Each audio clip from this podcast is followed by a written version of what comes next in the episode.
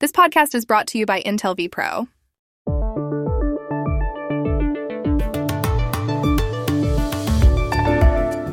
Ahí tiene lo marcan dos, pisa la pelota arranca por la derecha el genio del fútbol mundial y es el tercero a tocar para Borruchaga siempre genio, genio, genio, ta, ta, ta, ta, ta, ta, ta.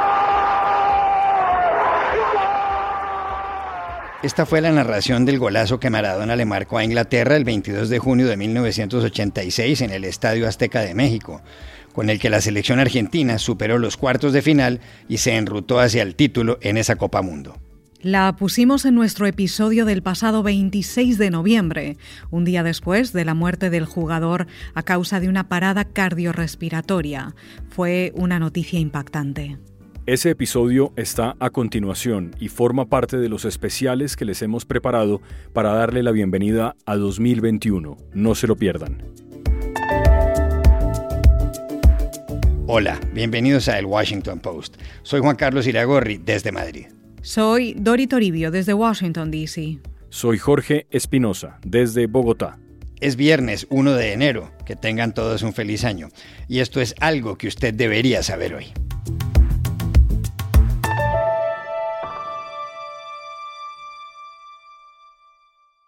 El mundo sufrió una conmoción ayer al enterarse del final de Diego Armando Maradona.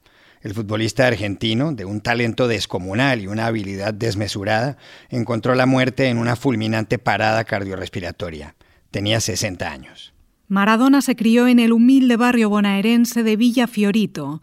Allí asombraba a quienes lo veían con el balón. En aquella época, según acaba de recordar el diario Clarín de la capital argentina, le preguntaron cuáles eran sus sueños y él respondió. Mis sueños son, dos. mi, primer sueño es jugar en el Mundial y el segundo es salir campeón. Su carrera como profesional empezó en el club Argentinos Juniors en 1976, de donde pasó a Boca, cuya afición lo idolatró. En 1982 su talento lo llevó al Barcelona y un par de años más tarde al Nápoles en Italia, del que formó parte hasta 1991. Más adelante se fue al Sevilla y continuó en Newell's y en Boca otra vez, antes de ser entrenador. En 1986 alcanzó la cima en aquel Mundial de México, en el que salió campeón. Su partido memorable fue aquel contra Inglaterra. Su equipo había empezado arriba con un gol ilegal, con la mano, que él mismo marcó ante Peter Shilton. Pero después vino la genialidad cuyo recuento escuchamos al principio de este podcast y que continuó de este modo en la voz del narrador Víctor Hugo Morales. En la corrida memorable, en la jugada de todos los tiempos, barrilete cósmico, que qué planeta viniste, para dejar el cabinetante inglés, para que el país se opulle apretado, gritando por Argentina, Argentina 2, Inglaterra 0, Diego, Diego, Diego Armando Maradona, gracias Dios por el fútbol, por Maradona, por esas lágrimas, por este Argentina 2, Inglaterra 0. El delantero Jorge Valdano corrió junto a Maradona a lo largo de toda la jugada previa a ese gol irrepetible. Esperaba el pase, que menos mal nunca llegó.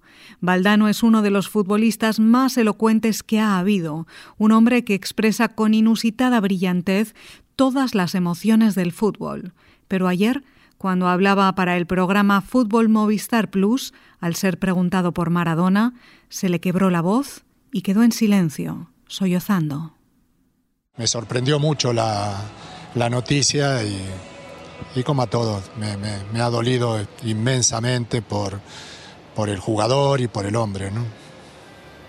Tendrás recuerdos imborrables con él. ¿Qué te viene a la cabeza?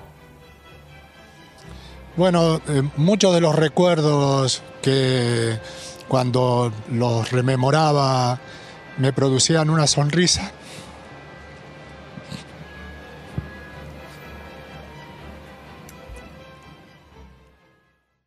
Maradona fue también un desastre, una vergüenza, protagonizó escándalos, fue adicto al alcohol y las drogas, alguna vez se le suspendió más de un año de las canchas tras haber consumido cocaína, trató mal a algunas mujeres y en no pocas ocasiones fue demandado judicialmente. Esto dijo en 2001, cuando se despidió en el estadio de La Bombonera. El fútbol es el deporte más lindo y más sano del mundo. Eso no le quepa la menor duda a nadie. Porque se equivoque uno, no, no, tiene que pagar el fútbol. Yo me equivoqué y pagué. Pero la pelota no, la pelota no se mancha. Para entender realmente lo que significó y significa Maradona en la Argentina, contactamos ayer a Andrés Burgo, que escribe de deportes para el diario madrileño El País y que ha escrito varios libros sobre el crack, uno de ellos acerca del partido contra Inglaterra. Para entender que era Maradona en, Argentina, eh, hay que, entender que Maradona eh, fue mucho más que un futbolista. Eh, fue tal vez el primer futbolista que excedió esa condición. Hoy los deportistas son más ídolos, son genios, son productos deportivos, pero héroes yo creo que Maradona fue el primero y será el último. Maradona fue un número 10 hecho país, fue la reivindicación popular en pantalones cortos, eh, eh, el milagro posible para una porción del mundo en la que el viento sopla en contra. Eh, Maradona excedió lo que, lo que se conocía, en cierta forma también porque Maradona nos hizo creer que él era uno de nosotros, digamos. O sea, Maradona le dio tanto a sus adoradores que hasta, digo, pareció haberles ofrendado su vida. Messi no va a tener ese problema, por suerte para Messi. Digo, Maradona fue más humano, más empático, eh, más rebelde, más contestatario con el poder que el resto de los ídolos. Hoy los, ídolos por lo general se callan la boca. El tema es que Maradona fue también más dependiente del cariño popular, ¿no? Y, se llenó de cicatrices, fue sumando golpes. Su vida fue muy difícil. Si uno agarraba los últimos años, eh, bueno, podía encontrar, a ver, afecciones cardíacas, dependencia a la droga, problemas respiratorios, hipertensión, eh, apneas de sueño, borracheras, eh, debilidades hepáticas, eh, episodios de confusión mental, su función renal estaba alterada. Maradona tenía 60 y el cuerpo de alguien de 80 y al mismo tiempo no quedaba claro si el milagro era que Maradona hubiese cumplido 60 años o cómo hizo Maradona para, llegar a, esta época. ¿no? uno agarra la, biografía de Maradona y ya en el 81, cuando recién estaba jugando en Boca, decía que él ya estaba saturado, que no aguantaba más y que quería eh, largar el fútbol. Y después Maradona se convirtió en, un dios, digamos, eh, porque, porque lo que hace en México 86, que es el macho alfa de los goles y el gol más ilegítimo, lo hace eh, con las llagas de la guerra de las Malvinas todavía abiertas. Fue, fue un soldado deportivo Maradona, fue eso. Por eso, por eso Maradona es Maradona. Es el ventrílocuo del pueblo, es eso. Y al mismo tiempo fue, un héroe trágico. Em, en cierta forma Maradona ya no estaba entre nosotros hacía tiempo, ¿no? Em, la última imagen que lo vimos fue, fue fea, al mismo tiempo uno se pregunta de qué otra manera Maradona podría haber llegado a, los 60 años. También le pedimos una opinión al escritor y periodista mexicano Juan Villoro, que como parte de su obra ha escrito varios libros y artículos sobre el fútbol. Es difícil resumir la vida de Diego Armando Maradona en unas cuantas palabras. Su estatura como figura dentro y fuera de la cancha rebasó todas las expectativas y todos los cánones se necesitaría un libreto de ópera para hablar de él de manera apropiada. Maradona transformó para siempre equipos que parecían perdedores, por ejemplo, la Argentina de Bilardo que se había clasificado de manera dudosa, eh, muy cuestionada al Mundial de México 86 y que se convirtió de su mano, no solo la de Dios, sino la que supo guiar a sus compañeros, en campeona de ese Mundial. También me refiero al Nápoles, eh, equipo que llevaba más de 50 años de no obtener el Scudetto en eh, Italia y que con Maradona em, rompió todos los cánones e hizo que eh, Diego se convirtiera en el hijo predilecto de la ciudad a orillas del Vesubio. Maradona fue extraordinario eh, como artífice y virtuoso en el campo, pero sobre todo logró transmitirle a sus compañeros una idea de equipo, que es algo muy singular. los jugadores que estuvieron con él nunca destacaron tanto como cuando sintieron el influjo magnético de Diego. En ese sentido fue una singularidad que supo liderar a los demás. Fue el gran protagonista rebelde del fútbol, se enfrentó a la FIFA y pagó un alto precio por ello y desde luego demostró también que no era un semidios sino un hombre y pasó por todos los errores fuera de la cancha que puede cometer un ser humano. No podemos pedirle que descanse en paz porque él siempre estuvo en guerra y seguramente en la otra cancha en donde ya se encuentra podrá seguir chutando y haciendo sus diabluras.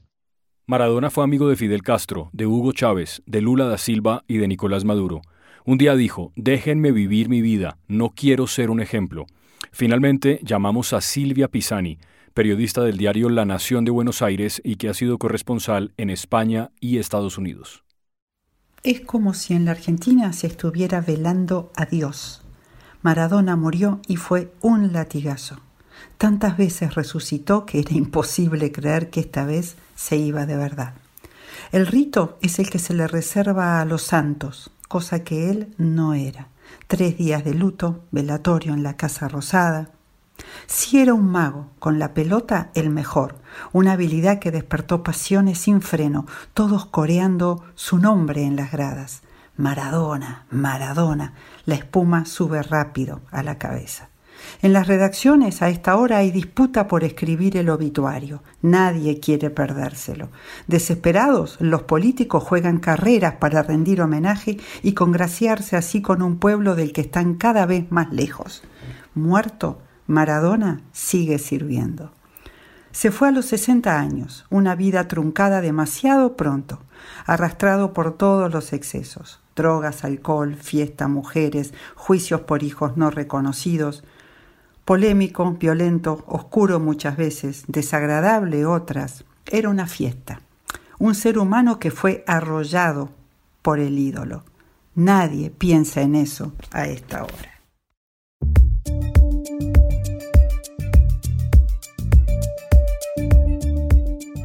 Y aquí termina el episodio de hoy de El Washington Post, El Guapo. En la producción estuvieron Cecilia Favela y John F. Burnett. Por favor, cuídense mucho. Pueden suscribirse a nuestro podcast en nuestro sitio web, elwashingtonpost.com, seguirnos en nuestra cuenta de Twitter, arroba el post, y también nos encontrarán en Facebook buscando el Post Podcast. Chao, hasta la próxima.